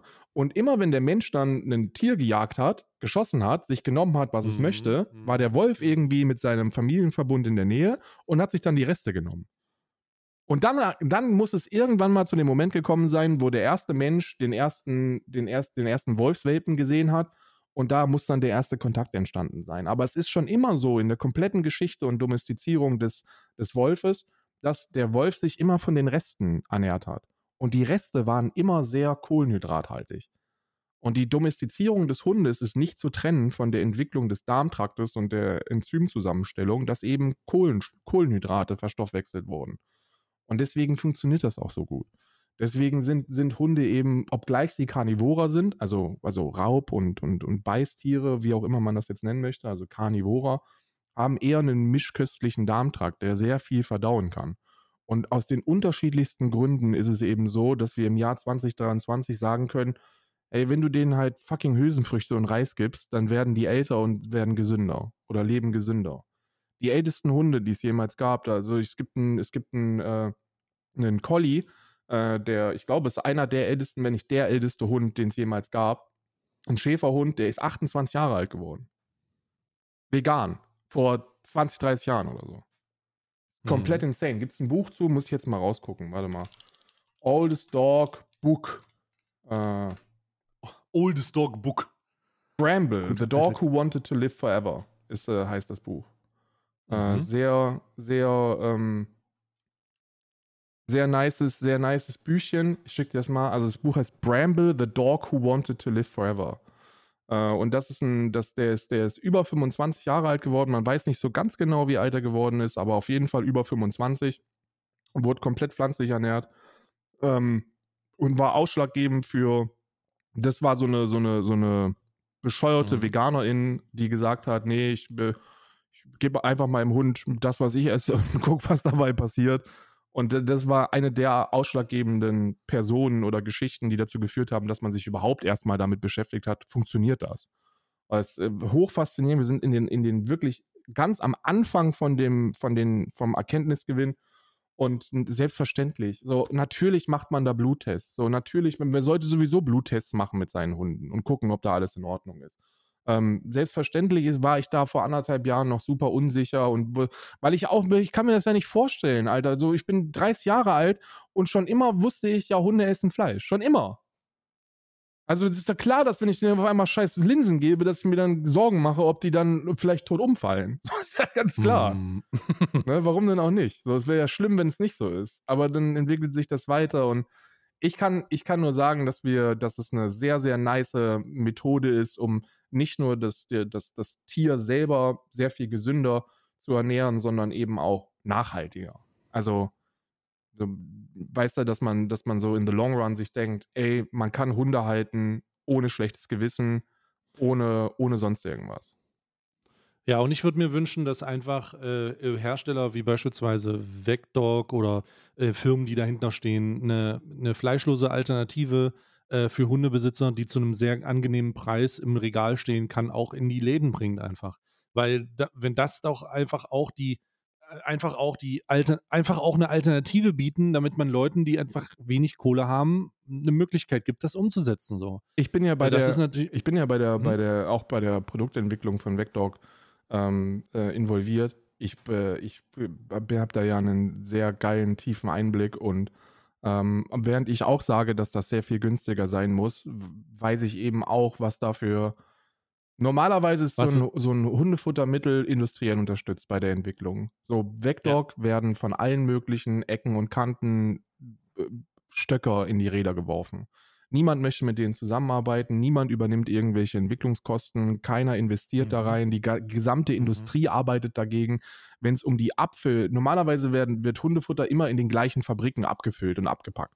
So, das machen alles Mhm. die gleichen großen Firmen und da werden alle Hunde, Hundefuttermittel und Katzenfuttermittel so irgendwie zusammen zu besonders günstigen Konditionen zusammengepanscht, weil die das in Masse Mhm. machen. Mhm. kann das nicht, weil die von allen abgelehnt werden. So, und weil die, weil die in vielen Fällen das auch einfach selber ablehnen, weil es nicht den Ansprüchen äh, entspricht. Ne? Und deswegen ist der Mehrkostenaufwand in so vielen Punkten gegeben und die machen halt Profit damit. Ne? Und die Forderung, die wir, die wir beide haben, ist, warum, warum macht ihr denn damit Profit? Nee, Profit, also Profit schön und gut, aber ähm, es ist. Ich bin ein großer, ich bin ein großer Verfechter von, ey, mach gerne einen Luxus, mach gerne Luxusprodukte, wo du dann irgendwie sehr, sehr extravagante Sachen zusammenzimmerst und sagst hier Produktionsforschung. Aber gleichzeitig muss es irgendwie immer eine Alternative geben, bei der sich Leute, die keine Ahnung haben oder die nicht die Zeit haben oder nicht das Geld haben, äh, um das zu, um das sich zu holen, äh, Möglichkeiten haben. Und da würde ich mich einfach freuen, wenn es da was geben würde. Ähm, damit man nämlich auch Leuten einfach sagen kann, ey, es ist überhaupt nicht mehr das Ding so. Da geht es gar nicht mehr, da, selbst wenn du keine Zeit hast, was wir, was wir kritisieren, zusammen, äh, selbst wenn du keine Zeit hast, kannst du es trotzdem tun. Und das wäre ja, eine, das wäre, das würde ja ein Problem lösen, auch wenn wir das Ursprungsproblem nicht gelöst haben, nämlich den Halter. das machen die. Das machen die auch. Das ist das hier. Ähm, weil genau das auch mein Anspruch gewesen ist. Und das ist auch der Anspruch von den gendernden, verrückten Veganern bei Vecdog. Die, ähm, die haben eine Cook-it-yourself-Box. Weil- Und da, damit machen die keinen Gewinn. Also das ist wirklich, das ist ohne Gewinn. Und da geben die Rezepte, wo die, wo die, also die geben Beispielrezepte in super einfach und super unkompliziert, wo die sagen, nimm das, pack das dahin, koch das auf, schütt das drauf, fertig. Dann habt ihr Vecdog. Mhm, Weil mhm. die wissen, dass das teuer ist. Die wissen selber, das ist ein stattlicher Preis, den sich wahrscheinlich nur die wenigsten wirklich leisten können. So, das wissen die. Und denen geht es nicht speziell darum, jetzt reich zu werden, sondern denen, denen geht es darum, möglichst die pflanzliche Ernährung rauszuboxen. Und deswegen machen die auch sowas. Und da ist es eben so, wenn du, wenn du, wenn du so eine Cook-it-yourself-Box dir holst, wo eine, eine, eine, eine Komplettversorgung, was die Fette und was die Mikronährstoffe angeht, du brauchst dann nur noch Makro. Du brauchst dann nur noch quasi Proteine. Das ist alles, was du brauchst. Der Rest ist schon fertig in diesem Pulver. Und das kostet 35,91 Euro jetzt, wenn du es wenn wenn jetzt kaufst. Und damit kommst du für einen 10-Kilo-Hund zwei Monate roundabout ungefähr. Das ist gut. Und das, und dann, und dann merkst du heruntergebrochen auf zwei Monate, ist 35 nicht viel. Alles, was dann dazu kommt, ist ein bisschen Süßkartoffel, ein bisschen Hülsenfrüchte, ein bisschen Gemüsemix. Und dann musst du das pürieren und brauchst 10 Minuten Zeit. Und dann merkst du, das ist nicht teuer. Also das ist erschwinglich. Und wenn du das, Ja. und wenn du dann das Geld nicht hast, dass du sagst, mein Hund ist mir am Tag ein Euro wert, dann weiß ich nicht, ob. Dann, Ja, dann fällt sich, dann fällt, äh, fällt es immer schwieriger, das zu rechtfertigen, genau. ja. Ähm, Aber, ich gebe dir recht, die- Alter. Im Optimalfall kostet so eine Dose Wegdog 2 Euro für 800 Gramm. Und dann, Mhm. und, und dann bitte raus in die Welt damit. So im Optimalfall. Bin ich voll bei dir. Hm. Ja. Essen, Ja, ja. äh, Hundehaltung ist ein- eins.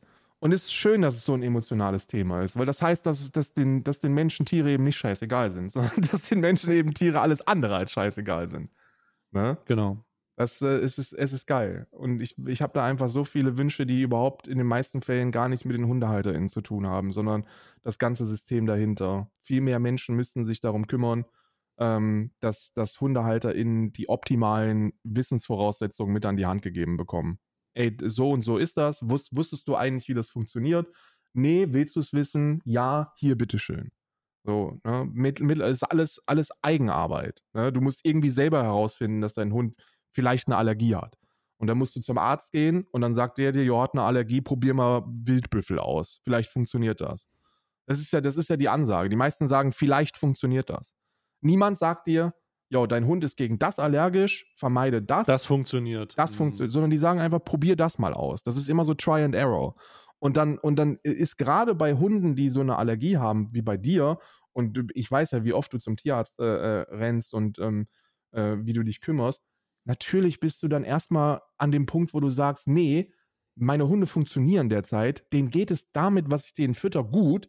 Warum zur Hölle sollte man irgendwas ändern? Bist du bescheuert? So, ich weiß, was es heißt, wenn man das versucht, und ich weiß, was, wie meine Hunde dann darunter leiden, wenn es eben schief geht. Aber das ist ja nicht deine, das ist ja nicht deine, also es, es sollte ja nicht deine Aufgabe sein, herauszufinden, was denn deinen Hunden fehlt. Dafür haben wir doch Tierärztinnen. Die müssen dann einfach mal diesen extra Schritt gehen. Ja. Ja, es ist, es, es ist eine, ich, ich finde, ich finde es auch gut in der, in, äh, in, in der, in der Betrachtung des, des Themas, ähm, dass wir da einfach auch drüber streiten müssen. Also, das ist ein muss, das muss ein Streitthema sein, das muss ein Dialogthema bleiben und es muss vor allen Dingen die Leute abholen, die sich die Scheiße nicht leisten können, wenn es sich herauskristallisiert, dass das die bessere Alternative ist. Ähm, und bei aller, bei aller Verurteilung von Menschen, die, bei aller Verurteilung von Menschen, die keine Zeit oder die eventuell in Augen von bes besser gestellten oder besser informierten äh, dämliche Trottel sind, also die, weil sie irgendwas falsch machen oder weil sie irgendwie Probleme sind, geht es doch ganz am Ende dann ums Tier. Und dann sollte man sich die Frage stellen, okay, ich kriege den Halter von dem Tier nicht weg. Was kann ich trotzdem tun, damit es dem Tier besser Ja. geht? So. Und das ist doch dann, dann, wenn das der, wenn das der Konsens ist oder der, der, der Schluss, und wenn man dann da seine, äh, seine gesamte, äh, wenn man darum seine, seine, ich, sage jetzt nicht Aufklärung, aber daraufhin seine Argumentation aufbaut, dann ist das doch eine sehr gute Sache. Ja. Dieser Preis, diese preisliche Konkurrenzgeschichte, die wirst du nicht gewinnen können, ne? Also, nee, wahrscheinlich nie, aber es ist trotzdem, ja, Ich, ich, ich, du, musst dir, du musst dir überlegen, in, in Irland haben die jetzt vor ein paar Jährchen die Deklarierung von, von Tierfuttermittel geändert. Und was die geändert Mhm. haben, ist, dass die bei bestimmten Inhaltsstoffen nicht mehr von Meat sprechen dürfen, wenn das da draufsteht. Normalerweise steht ja, steht das ja ist doch diese Milchdebatte wieder. Nee, ja, Oh pass, Gott. ja, pass auf, aber das ist absurd. Weil die eben sagen, ey, also sorry, aber wenn da halt Augen drin sind, also wenn das halt einfach nur Augen sind und Hufe, dann darfst du da nicht von Meat sprechen, weil die Leute dann denken, dass das wirklich Fleisch wäre, was da drin ist. Das hat aber mit Fleisch nichts zu tun. Es ist einfach nur, es sind Abfall, Abfälle. Und ähm, in Deutschland ist das sehr gut geregelt, weil da immer Fleischanteil draufsteht. Und Fleischanteil ist e- laut EU-Recht vollkommen in Ordnung für alles Mögliche, was irgendwann mal gelebt hat. In Irland heißt das jetzt einfach nur Animal. also steht, da haben wir jetzt Hundefutter. Ich schicke dir mal ein Bild, wenn ich das nächste Mal einkaufen gehe. Gibt es diese Hundefutterdosen, wo drauf steht, äh, with over 60% Animal. Animal. Das ist alles, was da drauf steht. Also, Alter, wenn das halt der Qualitätsanspruch ist, den wir an unsere, den wir an unsere Liebsten, Ja. die ja die Haustiere in vielen Fällen sind, oder hoffentlich in den meisten, haben, dann, ich weiß nicht, Diggi, ey. Ich weiß echt nicht, Diggi. Ja. Oh, Gottes Willen. Gottes Willen. Äh, bei diesem, sehr, um, um das The Thema am Ende mal abzurunden, ja. Also, äh, wir, wir schließen das jetzt hier mal ab, wieder um ein sehr, Wahnsinn, wieder sehr wildes, wildes Gespräch hier. Einfach mal, um ein kleines Breakout zu machen. Kleiner Nazi-Fact. Kleiner Nazi-Fact am Ende. Ähm, die Metal-Band äh, Pantera darf nicht auf äh, Rock am! Ring und Rock im Park auftreten. Was war wegen Ähm, White Power, ne? Oder White Supremacy oder so hatte. Ja, sie haben, äh, es hat sich nämlich rausgeschmissen, ein Video rumkursiert. Ich habe gerade einen Zeit-Online-Artikel hier vor mir. Äh, der geplante Aufge äh, auf, auf, äh, Auftritt wurde, wird wohl gecancelt, weil, die, weil der Sänger der US-Band Phil An Anselmo 2016 auf der Bühne rassistische Äußerungen gemacht hat und den Hitlergruß gezeigt hat. Ja. Ich, äh, also, äh, uff. Also erstmal ist das ja schon, ist das ja schon sehr lange bekannt, ne? Also dass, dass der Sänger von Pantera ein kleiner Fascho ist, ne? Das und ein Rassist, das, das, war, das wusste man ja. Das Problem ist nur, dass die trotzdem Pantera haben wollten. Und dann haben die das angekündigt und dann kam die Twitter Cancel Culture. Dann haben sie Cancel Culture wieder Pantera rausgecancelt. Ja. Und dann haben sie nach Kritik auf jeden Fall, ähm, ich wusste gar nicht, dass das lang bekannt ist. Ich habe das erste Mal davon gehört tatsächlich. Hat schon, ich wusste das auch nur, weil ich fest und flauschig höre. Und weil Oh. ähm, Olli Schulz das irgendwann mal, irgendwann hat Olli Schulz mal gesagt, ja, ich bin, Pantera ist schon geil, aber der Sänger ist halt ein kleiner Nazi. Und ich so, hä, hab nie was von mitbekommen. Krass, ich Ja. auch nicht, ja. Ja, ist wohl, ist Ähm, wohl, ja klar, ist ja, gibt's das Video Ist auch ein bisschen noch. schwierig, weil der Rock im Park in Nürnberg auf der ehemaligen NS, äh, NS-Reichsparteitagsgelände stattfindet. Vielleicht hätte der sich da auch einfach zu, Hause, zu, zu, zu sehr zu Hause gefühlt. Er macht's ohne Gage auch. Gottes Willen. Ja, das war. Ähm, hast du noch irgendwas hinzuzufügen? Wir haben jetzt sehr lange. Wir haben überzogen wieder. Ja, Hans-Georg Maaßen ist, äh, ist ein Nazi. Also das, äh, ich, I don't know, ich weiß nicht, Hans-Georg, ich weiß nicht, was den Typen geritten hat. Hans-Georg Maaßen hat jetzt, äh, hat jetzt in, in drei Tagen zu einem One-Two-Punch ausgeholt, der es wilder nicht hätte werden können. Hans-Georg Maaßen hat äh, dem Ketzer der Neuzeit alles Gute zu 200.000 Genau. Abonnenten gewünscht und, äh, und äh, damit einfach nur gezeigt, was dieser Reichsbürger, also übrigens Reichsbürger und Rechtsextremist, der Ketzer der Neuzeit, ähm, für den Fall, dass ihr das noch nicht wusstet, wenn sich das noch nicht rumgesprochen hat, äh, das habe ich auch gelesen. Was hat er denn sonst Und- in One-Two-Punch gemacht? Und, ähm, oh Gott, ich traue mich das gar nicht zu sagen. Also ich distanziere mich von allem und ich, es geht wirklich nur um Inhaltsvermittlung. Hans-Georg Maaßen hat heute die Rassenlehre rausgeholt. Ach du Scheiße. Der hat, also Oh Wir sind heute, wir sind Also- derzeit, jetzt wo wir gerade sprechen, ist Hat das, er den Mengele gemacht ist das oder was? eskaliert und jetzt fordert sogar innerhalb der CDU fordern die jetzt den Rauswurf von Maaßen. Das ist soweit ist das jetzt gerade. Also äh, Mario Chasa hat sich dazu geäußert, dass der rausgeworfen gehört. Viele, viele hohe Parteifunktionäre sagen, der muss rausgeschmissen werden, weil ähm, Hans-Georg Maaßen. Ach du Scheiße. Was hat er denn gesagt? Oh Gott. Was? Oh Gott. Hans-Georg Maaßen. Ich wollte was zum Deeskalieren am Ende und jetzt, haben wir, jetzt müssen wir über die Rassenlehre von Hans-Georg Maaßen sprechen. Hans-Georg Maaßen hat, äh, ich gucke, ob ich jetzt gerade das, das, das, das Original-Zitat finde aus der, ähm, aus der Rassenlehre. Ähm, ich finde hier nur, dass die Leute den Ausschluss fordern. Ich habe das aber gerade gelesen. Der hat irgendwas davon gelesen, dass die, dass die Grünen wohl eine Rassenlehre verbreiten würden. Eine anti-weiße Rassenlehre. Irgend sowas. Ähm, Oh Gott. äh, where is it? Wo ist, wo, wo ist denn, wo, also, haben die das hier Hans überall Georg- rausgestrichen, weil es zu hart ist oder was? Hans-Georg Maaßen, sag mal, Also wenn ihr, wenn ihr, wenn du, wenn du guckst, Maßen, Rassenlehre, dann wirst du, dann findest du äh, sehr viele eskalierende Beiträge dazu. Äh, Und sogar der, wow, der Generalsekretär der CDU fordert den Parteiaustritt. Maaßen spricht über Rassenlehre. Jetzt fordert CDU seinen Rauswurf. Ähm, Wir als CDU distanzieren sich. Was hat er geschrieben? Äh, was hat er denn geschrieben? Ja, das schreiben die nirgends. Die haben das überall gelöscht. Als, die, die, die, überall, nirgendwo steht dieses Ach du meine Güte, das ist wirklich nichts mehr drin. Äh, Hans gegen Maaßen bei Rundschau Online vielleicht? Maaßen sprach Ähm. dabei von einer grün-roten Rassenlehre, deren zufolge Weiße als minderwertige, Rasse minderwertige- angesehen werden und man deshalb arabische und afrikanische Männer ins Land holen müsse. Jesus, fucking Christ! Hans-Georg was hat der- Maaßen. Der Text, in dem sich Maaßen auch zu Silvesterkrawallen äußerte und migrationsfeindliche Position bezieht, wurde bereits am 16. Januar veröffentlicht, rief jedoch erst jetzt erst scharfe Reaktionen hervor. Ey, Hans-Georg Maaßen ist so ein Rassist, dass das, dass das eine Woche braucht, bis die Leute merken, was er da gerade geschrieben hat. Oder das ist, die Leute gehen so normal, das ist, wird so normal behandelt. Ach, Hans-Georg Maaßen hat mal wieder die, Hans-Georg Maaßen hat mal wieder versucht, Mengele zu spielen. Ach, Hans-Georg Maaßen hat mal wieder von körperlichen Eigenschaften von gewissen Völkern gesprochen. Ach, Hans-Georg. Äh, Weißt du, ach du Scheiße. Und zuvor, hier, äh, äh, zuvor, am Wochenende hat Maaßen zudem einen Reichsbürger Milieu beliebten YouTube-Kanal belobt. Diese klugen, Zitat, diese klugen und mutigen jungen Leute sind unsere Zukunft. Und damit meint er den verfickten äh, äh, Ketzer der Neuzeit, diese verfickte Faschoschwein. Ähm, kannst du, also, also, da, also, was zur fucking Hölle ist denn da nicht in Ordnung? was ist denn da jetzt nicht in Ordnung, bitte? Maaßen reagierte in der Nacht auf Dienstag auf die Forderung und bezeichnete sie als schäbige Schmutzkampagne der Eliten. Die- Was? Die Zionisten, die Zionisten der grünen, versagten Regierung. Was? Oh Gott. Das gibt's, also der ist ja komplett, der hat ja wirklich die Ketzer der Neuzeit-Videos auch geguckt. Na klar, der ist ein Fan. Fan, großer, großer Fan davon.